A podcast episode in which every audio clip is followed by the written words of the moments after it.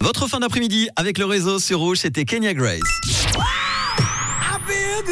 Outre le fait que la bonne nouvelle du jour, c'est que ceux qui sont nés un 29 février peuvent enfin vieillir un petit peu en fêtant dignement leur anniversaire le jour même et pas le 28 février ou le 1er mars. Eh bien, je vais vous parler d'une autre bonne nouvelle, une explosion de couleurs en Suisse et ça peut être un cadeau d'ailleurs pour votre anniversaire.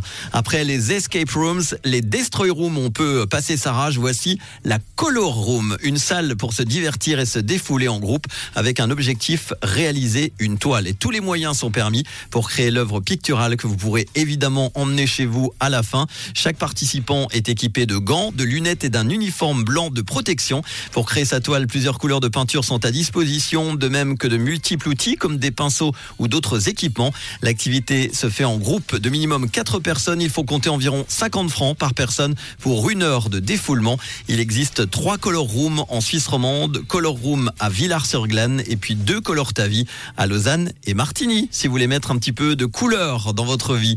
Avec tout de suite un son collector en 1991, une chanteuse afro-américaine qui s'appelle Crystal Waters. Voici Gypsy Woman, le collector du réseau, en ce jeudi avec Rouge.